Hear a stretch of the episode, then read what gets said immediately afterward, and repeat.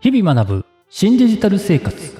デジタルクリエイターの日々野です。今回は離れた場所の人とポッドキャスト番組をやってみたい。そんな方におすすめなサービス。全キャスターについてのお話です。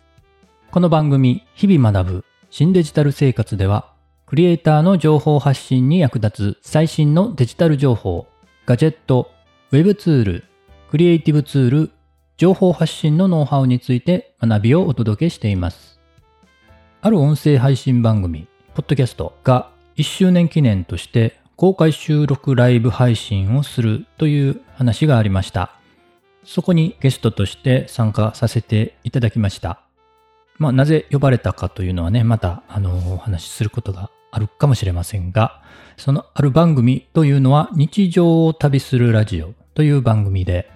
去年ね、2021年、ノートフェス、ね、今、あの、ノートフェスじゃなくて、ノートクリエイターフェスですか？開催してるんですけれども、そのちょうど1年前に、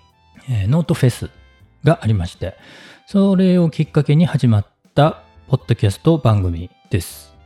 えー、この番組なんですが、海外在住のアキさんという方と、日本在住のひとみさんというお二人で配信してるんですが、ぐいぐい前に進んでいくひとみさん、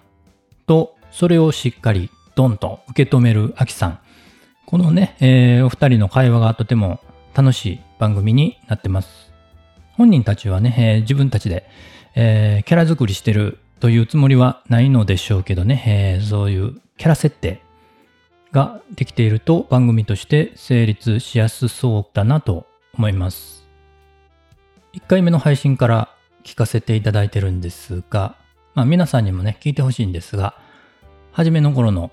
配信のね、えー、ドタバタした感じから1年経って、すっかりとてもゆったりと落ち着いた感じの番組になってます。内容はね、日常の話題からマーケティングまで幅広く学びのある情報番組になってます。今回収録したものは後日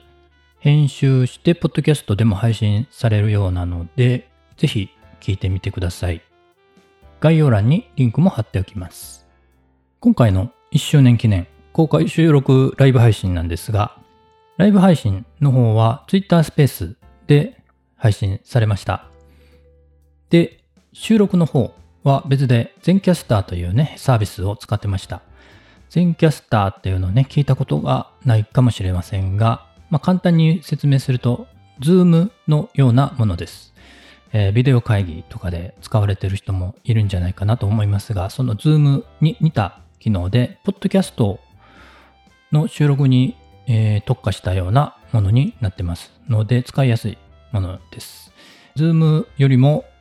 もちろん、ポッドキャスト向きなので、音質がいいので、遠隔地収録、離れた場所のね、人と収録するのにとても便利です。これもね、全キャスターもリンク概要欄に貼っておきますので、気になる方は、えー、チェックしてみてください。有料になるとね、えー、有料プランになると、音質がさらに上がったりね、えー、いろいろ別のメリットも出てくるんですけれども、まあ無料のプランで大体のことはできますので、えー、無料で使ってもいいんじゃないかなと思います。離れた場所の人とポッドキャスト番組をやってみたい、そんな方におすすめです。今回は離れた場所の人とポッドキャスト番組をやってみたい。そんな方におすすめなサービス、全キャスターについてのお話でした。こちらもおすすめ、ノートクリエイターフェス、秋の写真を撮ってみた共同運営マガジンに参加。えー、仲間の存在を感じながらノートを投稿していく共同運営マガジン。ご存知でしょうか、えー、今年の10月1日から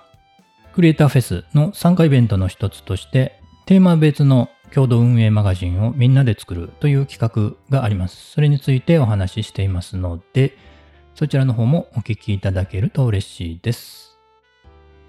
最後までお聞きいただきましてありがとうございます。この番組、日々学ぶ新デジタル生活では、クリエイターの情報発信に役立つ最新のデジタル情報、ガジェット、ウェブツール、クリエイティブツール、情報発信のノウハウについて学びをお届けしています。Twitter、Instagram、ブログ、YouTube、音声配信などでデジタルコンテンツを発信してみたい、あるいは発信しているクリエイターやフリーランサーのお役に立てると嬉しいです。情報発信のメリットは何でしょうか？それはプライベートからビジネスまで出会いたい人、物、こと、情報を引き寄せること。